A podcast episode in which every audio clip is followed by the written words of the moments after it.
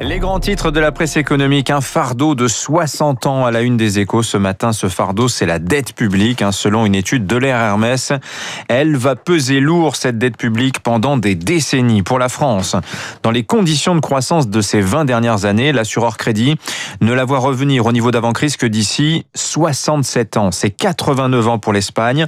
Paradoxalement, l'Italie, qui est plus endettée que nous, ne mettrait que 26 ans à y parvenir. Pourquoi? Parce que les Italiens étaient parvenu à dégager un excédent primaire hein, ces 20 dernières années. Alors évidemment, ces calculs sont théoriques, hein, mais ils révèlent l'immense défi que va représenter la dette publique pour les nations européennes, entre lesquelles les écarts sont immenses, hein, déjà plus de 40 points de ratio de dette sur PIB entre Paris et Berlin.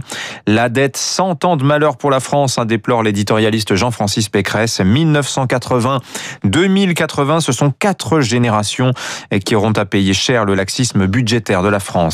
C'est euh, ainsi en France également qu'il faut complaire à l'État.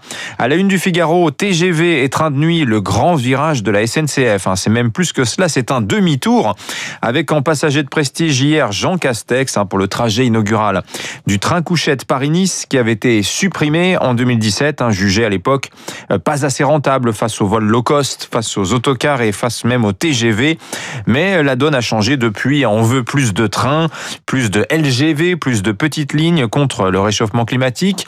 Et pour les Gilets jaunes aussi, hein, l'économie, ça sert à faire de la politique. Et la SNCF, qui est société anonyme depuis l'an dernier, appartient 100% à l'État.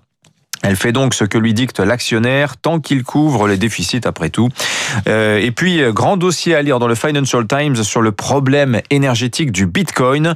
Le Bitcoin, monnaie sale, hein, son minage exige aujourd'hui, tenez-vous bien, autant d'électricité qu'un pays européen moyen comme la Suède ou la Norvège.